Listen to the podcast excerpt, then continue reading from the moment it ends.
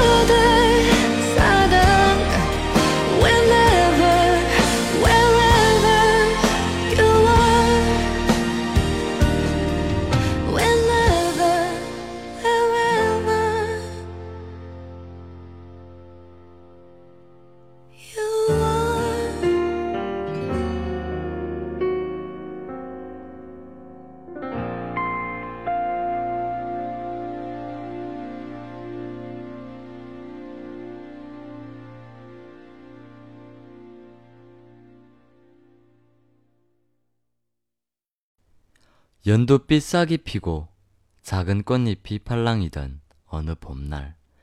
새로운 시작은 설렘을 주곤 하는데요. 가장 가슴 일렁이는 설렘은 새로운 인연 아닐까요? 그리고 축축 처지게 만드는 더위만큼이나 우릴 힘들게 만드는 일은 기약 없는 약속을 기다리는 일 아닐까 싶습니다. 하지만 만남이 정해진 기다림이라면 조금은 괴롭더라도 하루하루가 즐거울 것 같네요. 무더위가 가시고 찾아올 4월이 높은 하늘처럼 말이죠. 자박 차박차박. 연인의 발자국 소리에 설레듯 매달 1일 15일 새벽 3시가 여러분에게도 설레는 시간이었으면 합니다.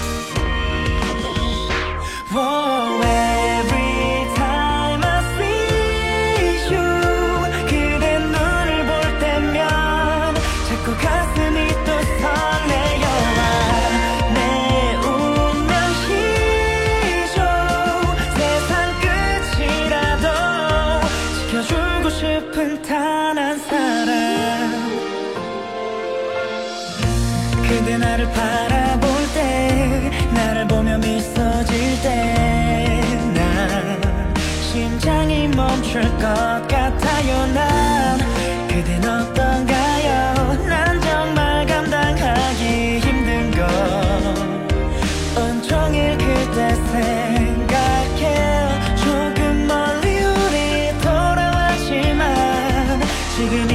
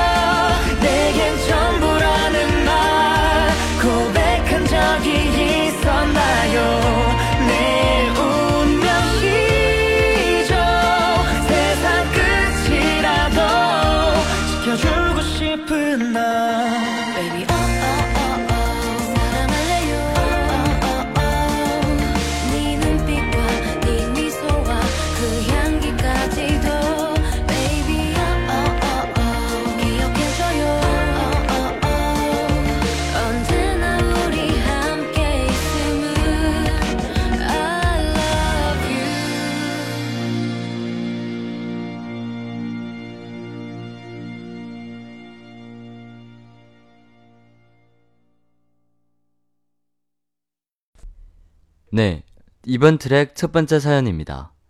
똑같은 사연을 13번 보내주셨습니다. 사연자님이 급하고 애절한 심정이 느껴져가지고 채택하게 되었습니다. 제목부터 애절함이 와닿아요. 사귀지 않으면서 스킨쉽만 하는 남, 전 남자친구. 네, 사연을 읽어드릴게요. 작년에 일하면서 사귀게 되었고, 한 달 정도 만나다 헤어지게 되었습니다. 일방적인 이별 통보였습니다. 오빠는 자기 일이 바쁘고 여유도 없고 해서 저를 만날 상황이 아니라고 하더라고요. 저도 그냥 그렇구나 하고 받아들였습니다. 몇 달 후, 다시 연락이 왔는데 한번 만나자고 했습니다. 만나서 술 한잔 하면서 이야기했는데 자기가 20대에 저를 만났으면 더 잘해줄 수 있었다고 말하는 모습을 보니 조금은 오빠가 이해가 되더라고요. 그 후로도 연락을 지속적으로 하다가 제가 이건 아닌 것 같다고 연락하지 말자고 했습니다. 그랬더니 오빠가 그럼 천천히 더 지켜봐주면 안 되겠냐고 저를 쉽게 보는 거 아니니 오해하지 말라고 하더라고요. 저는 이미 오빠 동생으로 선을 그어버렸는데 그 후로 다시 연락이 없었습니다. 그러다 오빠한테 물건 줄 일이 있어서 다시 만났고 바람 쐬러 같이 갔다가 술 한잔 했는데 제가 좋다면서 다시 마음 표현을 했고 스킨십도 하면서도 우리 관계를 명확하게 교정 짓진 않더라고요. 점점 연인같이 돼버려서 단도직입적으로 물어봤습니다. 오빠, 우리 어떤 사이예요? 그랬더니 제가 좋지만 많이 조심스럽다면서 자신의 상황을 이해할 수 있을 때 다시 시작하자네요. 이건 언제든지 책임 회피할 수 있는 관계로 만나자는 것 같아 연락도 쉽고 지금까지 이러고 있습니다. 자기 사업을 해서 바쁘고 쉬는 날도 거의 없어 신경 쓸 것도 많고 스트레스도 많이 받는 것 같았어요. 이제 그만 오빠를 잊어야 할까요?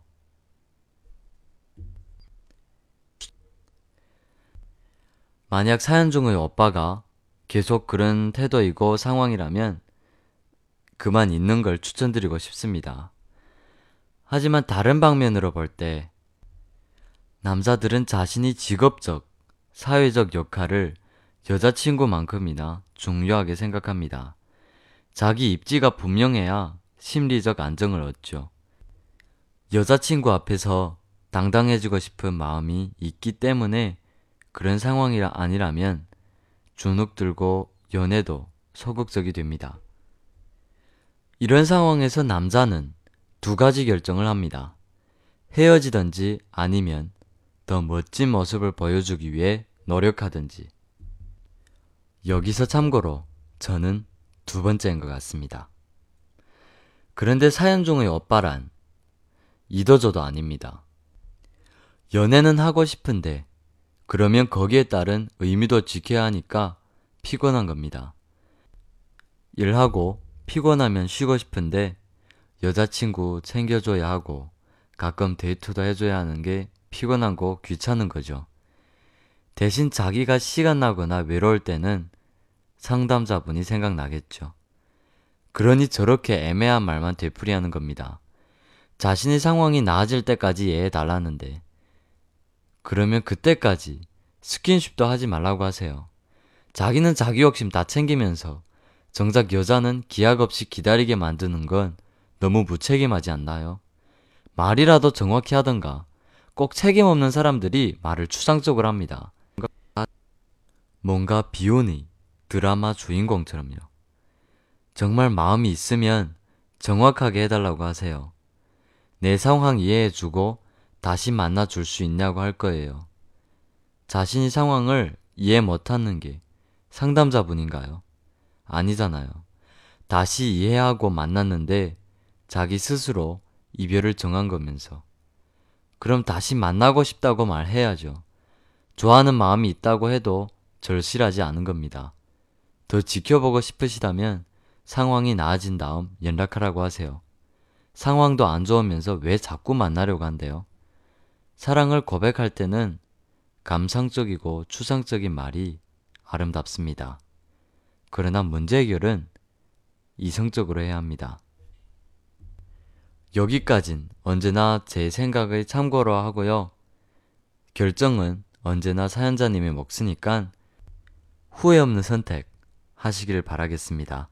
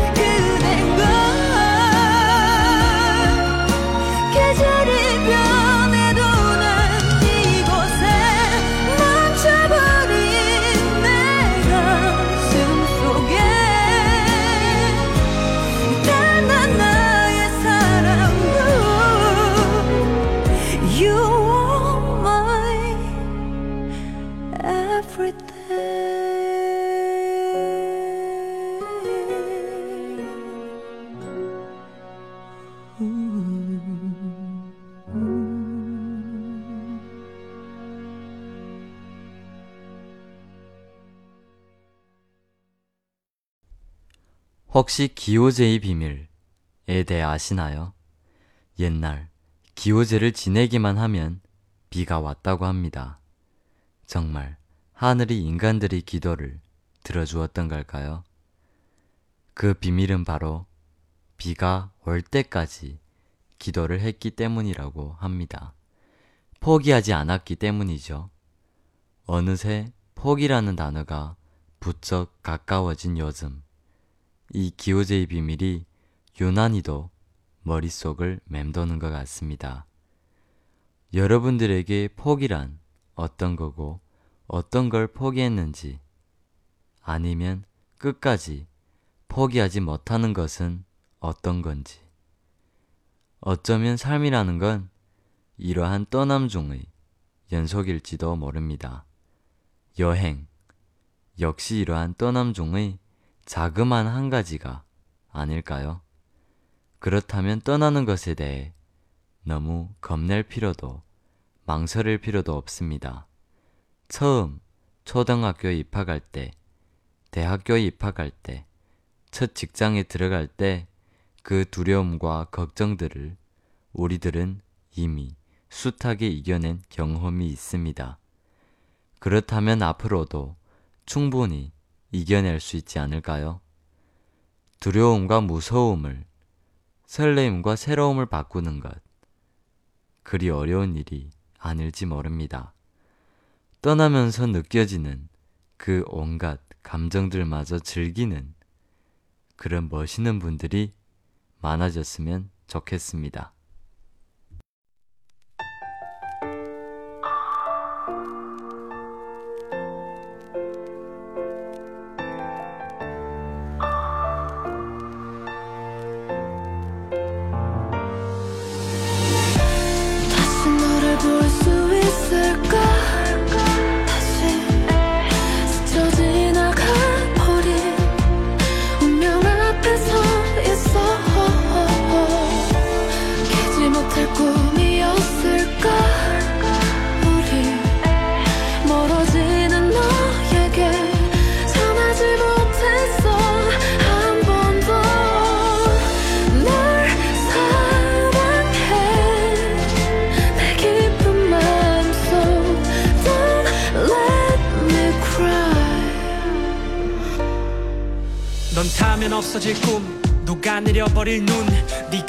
그리워질 때면 난 너가 돼 있었고 잡지 않았어 널.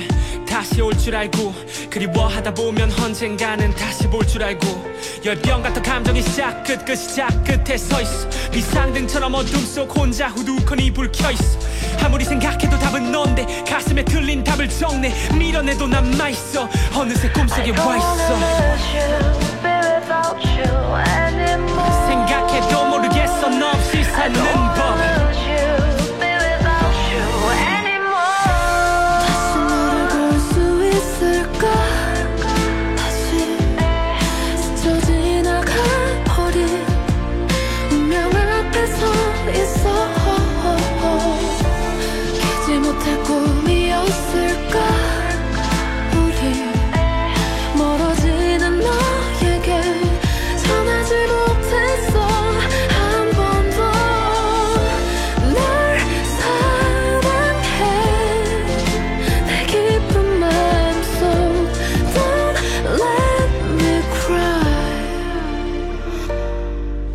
하루 돌아갈 수 있다면 그날로 나 살 수 있다면 널 아프게 한 말과 행동 되돌릴 수 있다면 널 덜 외롭게 하고 더 꽉 안을 수 있다면 미치게 후회스러운 그 하루 다시 내게 주어진다면 다시는 내게서 네손 절대로 놓지 않을게 내가 너 예쁘게만 피는데 널 위해서 가시가 될게 내가 빌어먹을 왜 몰랐을까? 그때 너 잡았다면 달랐을까? 난 어차피 넌데 널 떠나봤자 결국 어차피 넌데